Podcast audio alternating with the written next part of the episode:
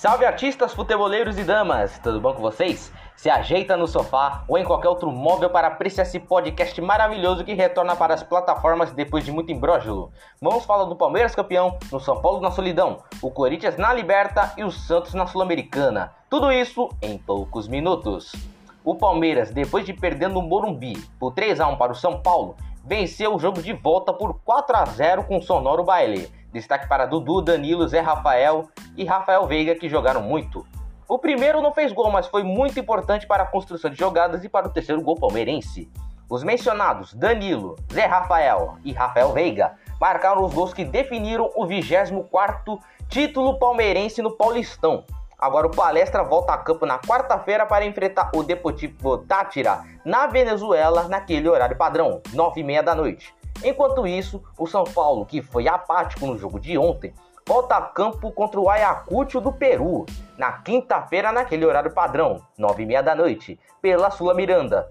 A tendência é que o Rogério Ceni mande uma equipe reserva.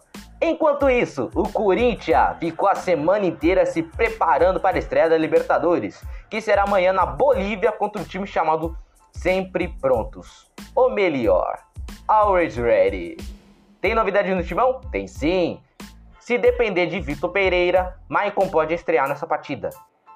Na Baixada Santista, o Santos, depois de vazar precocemente no Paulistão, o time da Vila se prepara para jogar a Sula Miranda, com o técnico Fabian Bustos, contando com os reforços Maicon, William Maranhão, Brian Angulo, Rohan e Julio.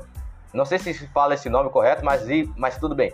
Rohan Julio e Rodrigo Fernandes o Santos enfrenta o Banfield da Argentina amanhã às 19 horas e 15 minutos lá no estádio Florencio Sola em Buenos Aires. Tudo isso é isso. Obrigado por ter escutado esse podcast muito rapidez e espero que vocês tenham gostado.